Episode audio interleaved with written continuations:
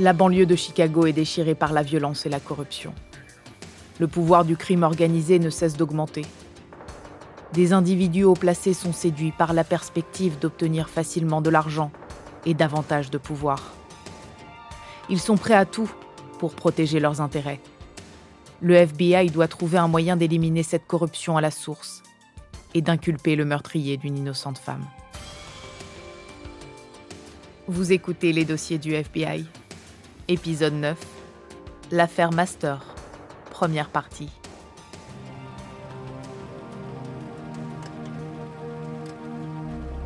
À Willow Springs, dans l'Illinois, les rives d'un canal sanitaire isolé situé dans un secteur industriel furent la scène d'un meurtre crapuleux.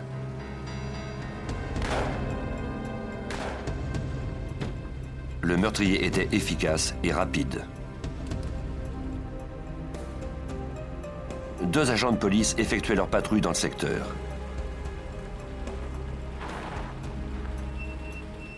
En entendant les coups de feu, ils furent immédiatement sur le qui-vive.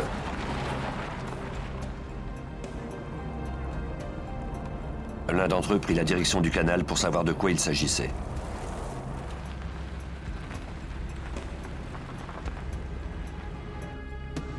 Il ne trouva qu'un endroit désert.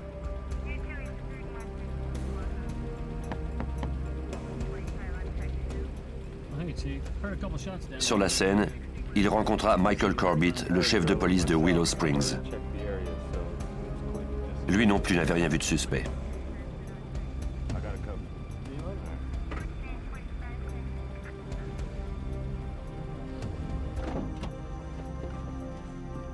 Le lendemain, un avocat réputé appela la police pour signaler la disparition de sa femme.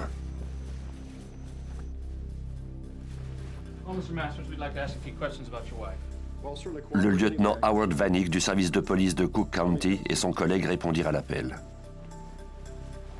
L'avocat Alan Masters déclara que sa femme était sortie la veille avec des collègues.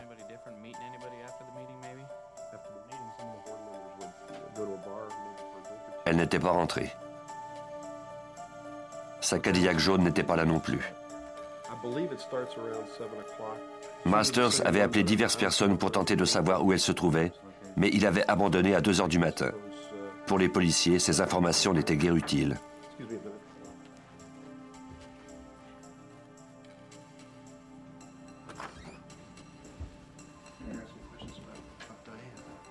Le lieutenant James Keating, également du service de police de Cook County, se joignit aux policiers. Il demanda à Masters la permission d'inspecter la maison. Masters accepta en déclarant qu'il n'avait rien à cacher.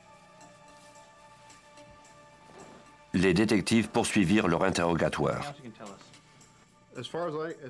L'avocat se résigna à divulguer quelques informations de plus. Il soupçonnait sa femme Diane d'avoir une liaison. Peut-être était-elle partie vivre avec son amant.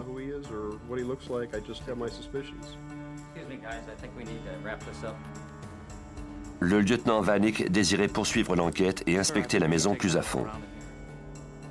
Quand une femme disparaît, on soupçonne toujours son mari en premier lieu. Mais le lieutenant Keating s'interposa. Il désirait que Vanik abandonne les recherches. Il ne voyait aucune raison de soupçonner le mari. Vanik était incrédule. Il ne comprenait pas pourquoi Keating entravait ainsi le processus d'enquête normal. À l'extérieur de la maison, il s'opposa ouvertement à lui et lui demanda de le laisser poursuivre ce qu'il avait commencé. Keating déclara que, selon lui, Masters n'était pas un suspect. Vanik n'en croyait rien et il le laissa savoir à son collègue. L'altercation menaçait de devenir virulente quand le chef de police Michael Corbett arriva sur les lieux.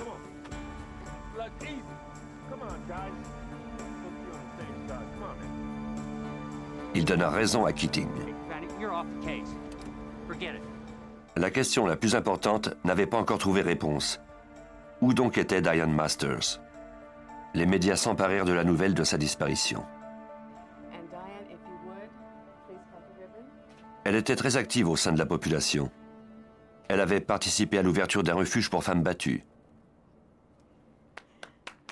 Elle faisait également partie de la scène politique locale et était membre du conseil du collège de Moraine Valley. Elle semblait n'avoir aucun ennemi.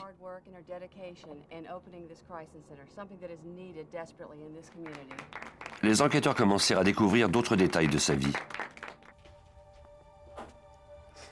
Diane avait confié à certains de ses amis que son mari était contrôlant et agressif avec elle. Elle prévoyait demander le divorce. L'assistant du procureur Tom Scorsa suivait cette affaire de près. Nous étions pratiquement convaincus que Diane et Allen s'étaient disputés et que cette dispute avait pris de telles proportions que quelque chose de grave s'était produit.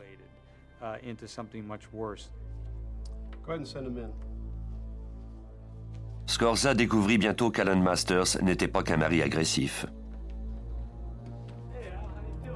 Une rumeur circulait à l'effet qu'il lui arrivait souvent de verser des pots de vin à des fonctionnaires et à des policiers pour avantager ses clients. Certains hauts gradés de la police faisaient même partie de ce système de corruption. On soupçonnait le chef de police Corbett d'avoir participé aux tractations de Masters à de nombreuses reprises.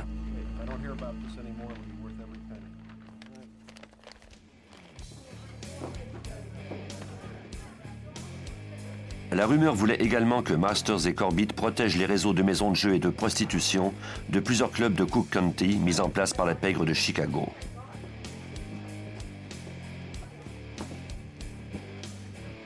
Pour l'instant, les enquêteurs ne devaient cependant se concentrer que sur le cas de la disparition de Diane Masters. Malheureusement, comme on ne trouvait aucune piste, l'enquête dut être abandonnée.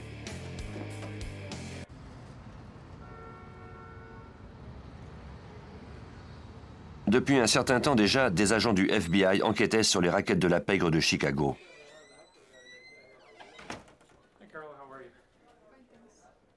Le procureur David Stetler travaillait avec le FBI au démantèlement d'un réseau de prostitution. À cette époque, de nombreuses boîtes de stripteaseuses étaient en fait des couvertures pour des réseaux de prostitution. On pouvait y entrer et regarder des femmes nues danser sur la scène. Moyennant un certain tarif, on se rendait ensuite à l'arrière dans une cabine où l'on pouvait s'adonner à des activités sexuelles avec l'une d'elles.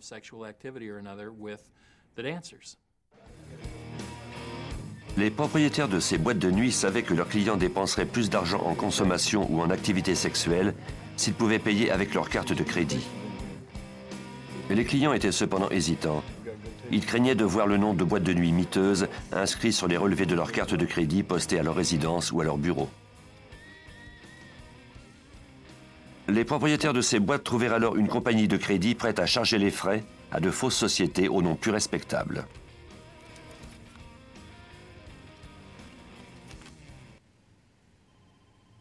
L'agent spécial Ivan Harris du bureau du FBI de Chicago fut assigné à l'enquête entourant ces entreprises illégales.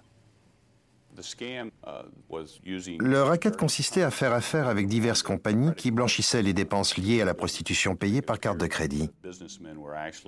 Ainsi, les hommes d'affaires semblaient être allés dans un restaurant ou avoir retenu les services d'une limousine, quand en fait ils avaient payé pour des services de prostitution.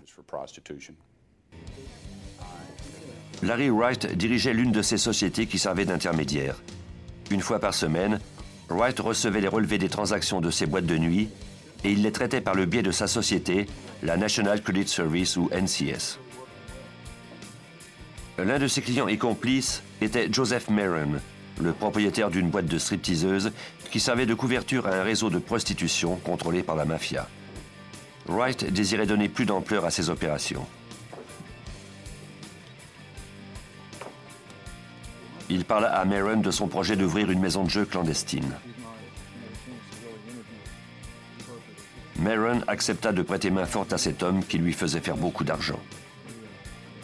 Wright devrait d'abord verser des pots de vin à la police locale afin de ne pas être découvert et arrêté.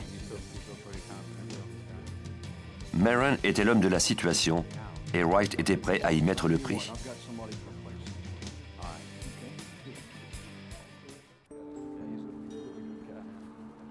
Maron organisa une rencontre au service de police de Willow Springs.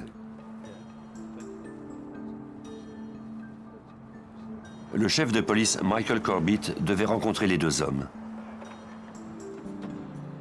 Les agents du FBI avaient de bonnes raisons de croire que Corbett avait été choisi par la pègre pour protéger ses intérêts dans le secteur de Willow Springs. On s'était passé le mot dans la rue. Tom Scorza, assistant du procureur. Personne ne pouvait entreprendre quoi que ce soit sans la permission du chef de police Michael Corbett. Selon les personnes que nous avons interrogées, il était si puissant et il avait de si bons contacts qu'il était devenu un intouchable auquel personne n'osait s'attaquer. En échange du versement d'un pot de vin, Corbett laisserait Larry Wright ouvrir son club de jeu clandestin. Il lui garantissait qu'aucun de ses agents ne mettrait son nez dans ses affaires. Le projet de Larry Wright pouvait aller de l'avant. Il retourna à la National Credit Service qu'il gérait à partir d'un bureau anonyme. Deux employés travaillaient pour sa société.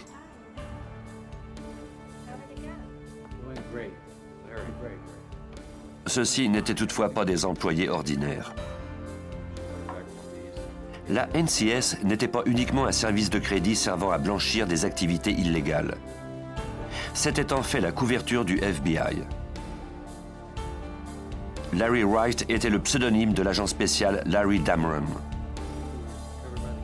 Le FBI avait trouvé ce moyen de s'infiltrer au cœur de la corruption de Willow Springs.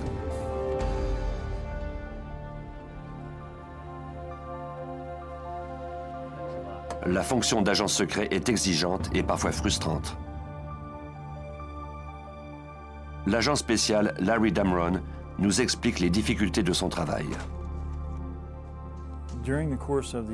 Pendant le déroulement de l'opération d'infiltration, on essaie de se plonger totalement dans son rôle. Si on n'entre pas complètement dans son rôle, il est impossible de mener à bien sa mission. Souvent, on entend des individus faire des commentaires où on est témoin d'activités qui, en d'autres circonstances, nous auraient obligés à procéder à des arrestations. Mais on doit toujours se rappeler qu'on joue un rôle. Damron avait entendu parler de la façon dont la mafia résolvait la majorité de ses problèmes.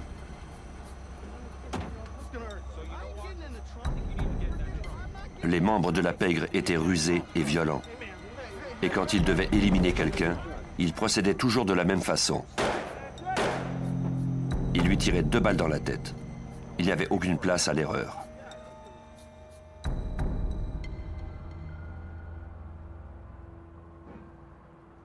Victor Spilatro faisait partie de la mafia de Chicago. Il rencontra Damron au bureau de la NCS. Bien que Spilatro ne fût pas un membre très important de la mafia, ses frères étaient très influents au sein de l'organisation. Damron pénétrait peu à peu au cœur du crime organisé de Chicago.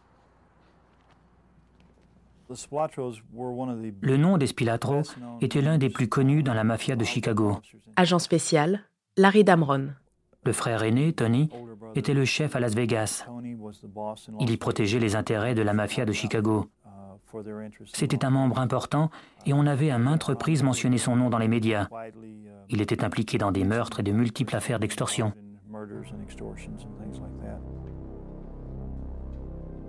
En blanchissant l'argent des opérations illégales de la mafia, l'agent Damron n'eut aucun mal à bâtir sa réputation d'homme d'affaires efficace. Spilatro connaissait la nature des activités de la NCS avec les boîtes de nuit de la région. Elles étaient sous sa responsabilité. Il rendit visite à Damron pour lui faire savoir qu'il devrait lui verser une redevance pour rester en affaires. Damron accepta sans opposer de résistance.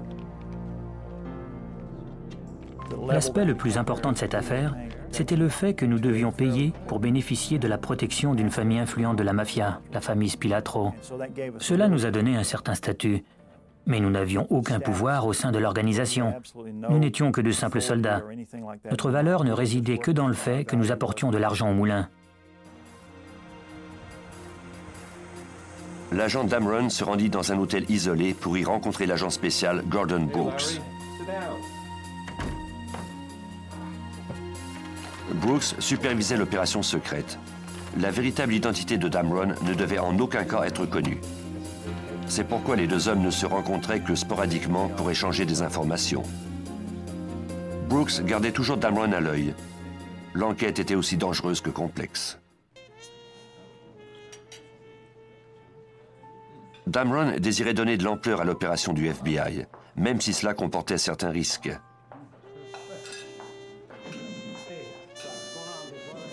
Dès qu'il en eut l'occasion, il commença à parler de son projet d'ouvrir davantage de clubs de jeux clandestins et de bordels dans la banlieue de Chicago.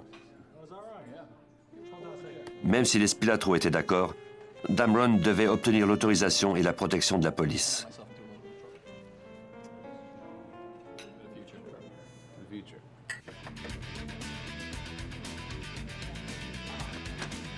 Il rencontra Joseph Maron, le propriétaire d'une boîte de nuit, pour discuter des détails entourant les nouveaux clubs et la question de la protection de la police. Un problème se présentait à eux. Leur protecteur, le chef Corbett, venait d'être démis de ses fonctions par le conseil de la ville de Willow Springs en raison des soupçons de corruption dont il faisait l'objet. Maron connaissait cependant un autre haut gradé de la police qui pourrait leur offrir sa protection. Il s'agissait du lieutenant James Keating, le superviseur de la brigade des mœurs de Cook County. Le procureur Tom Scorza ne fut pas surpris d'apprendre que Keating était corrompu lui aussi. Sa réputation était bien connue. Jim Keating était lieutenant au service de police de Cook County, mais son influence était bien plus importante que son rang.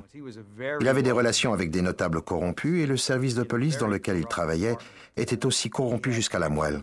C'était donc un personnage de premier plan. Une fois Corbett hors du portrait, le FBI put se concentrer sur le lieutenant Keating. Damron le rencontra dans un restaurant près de Willow Springs. Keating ne vit aucune objection à ce que Damron élargisse ses opérations clandestines. Il exigea cependant de Damron que celui-ci lui demande son autorisation pour toute nouvelle manœuvre. Damron devrait toujours être transparent avec lui et ses hommes. Il m'a dit qu'il ne tolérerait en aucun cas que quiconque le trahisse. Si je lui faisais faux bon, on retrouverait mon corps en pièces détachées dans les rues de la ville.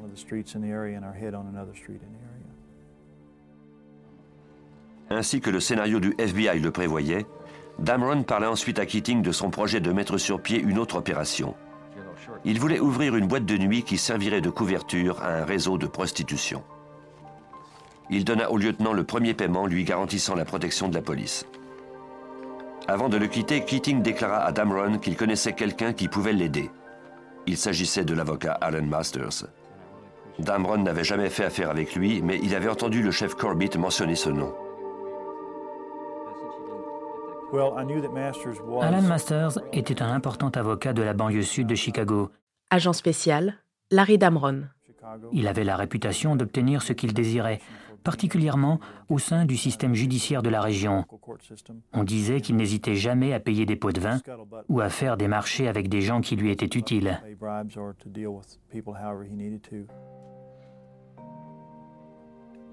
Damron rencontra de nouveau le superviseur de l'opération et agent spécial Gordon Brooks. Il fut convenu que Damron obtienne le maximum d'informations possibles à propos d'Alan Masters et la nature exacte de ses relations avec Keating et Corbett. Le FBI et les procureurs fédéraux eurent au fait de dresser l'organigramme de ce réseau de corruption. Corbett était le roi de Willow Springs, mais chaque fois qu'il devait faire quelque chose qui tombait sous la juridiction du comté, il devait obtenir la permission de Keating. Tom Scorza, assistant du procureur. Quant à Keating, il s'assurait auprès d'Alan Masters qu'il n'y aurait pas de problème au point de vue juridique.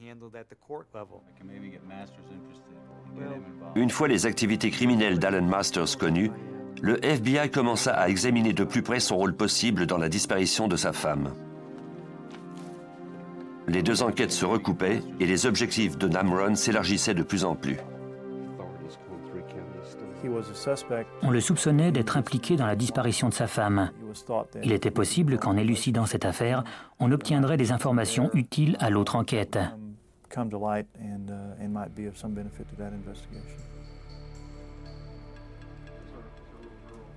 Alan Masters avait présumément versé des pots de vin à de nombreux juges de la région en échange de verdicts favorables.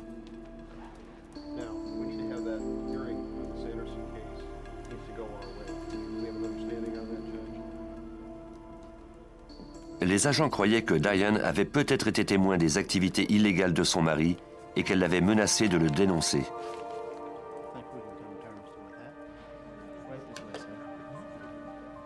Damron tentait maintenant d'obtenir des informations à propos de la disparition de Diane. Parallèlement, il poursuivait son incursion au sein du crime organisé de Willow Springs.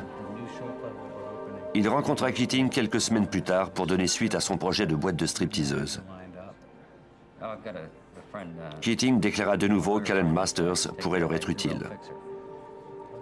Damron profita de cette conversation pour évoquer la nouvelle de la disparition de sa femme. Le lieutenant fit alors un commentaire plutôt éloquent. Nous avons parlé de la disparition de la femme de Masters. Agent spécial, Larry Damron. Keating m'a alors dit qu'elle avait disparu la veille de sa demande de divorce et que c'était plutôt arrivé au bon moment. Nous avons ensuite ri du fait que le hasard fait parfois bien les choses. Damron prit bien garde de ne pas trop insister sur la question. Il ne fallait pas que Keating ait des soupçons.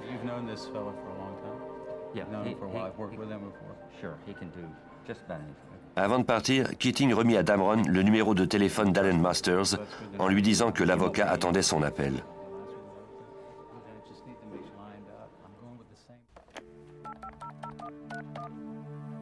Damron prit alors rendez-vous avec Masters.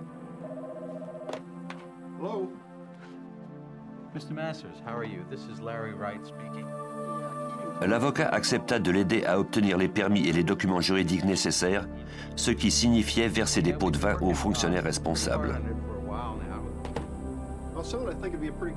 Masters lui suggéra de se rencontrer. Le rendez-vous fut fixé pour la semaine suivante. Okay, I'll, I'll look forward to meeting you then. Uh, I think we can maybe do some business. Okay, thanks. Bye.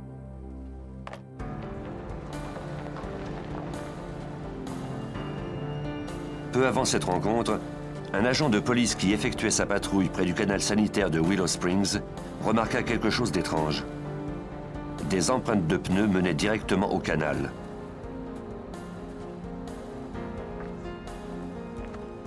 Il appela pour qu'on lui envoie des renforts. Il ignorait qu'il venait de soulever le voile du crime organisé de Willow Springs. Vous venez d'écouter les dossiers du FBI. Si vous avez aimé ce podcast, vous pouvez vous abonner sur votre plateforme de podcast préférée et suivre Initial Studio sur les réseaux sociaux. Les dossiers du FBI est un podcast coproduit par Initial Studio et New Dominion Pictures, adapté de la série documentaire audiovisuelle FBI Files, produite par New Dominion Pictures. Cet épisode a été écrit par Jan Somers et Howard Swartz, et il a été réalisé par Clinton High. Production exécutive du podcast, Initial Studio. Production éditoriale, Sarah Koskiewicz et Mandy Lebourg. Montage, Victor Benamou. Avec la voix de Johanna Citruc. Si vous avez aimé cette saison inédite de Criminels, retrouvez toutes les enquêtes spéciales du Bureau fédéral d'investigation dans notre nouveau podcast, Les dossiers du FBI. À écouter dès le 14 avril 2023 sur toutes les plateformes.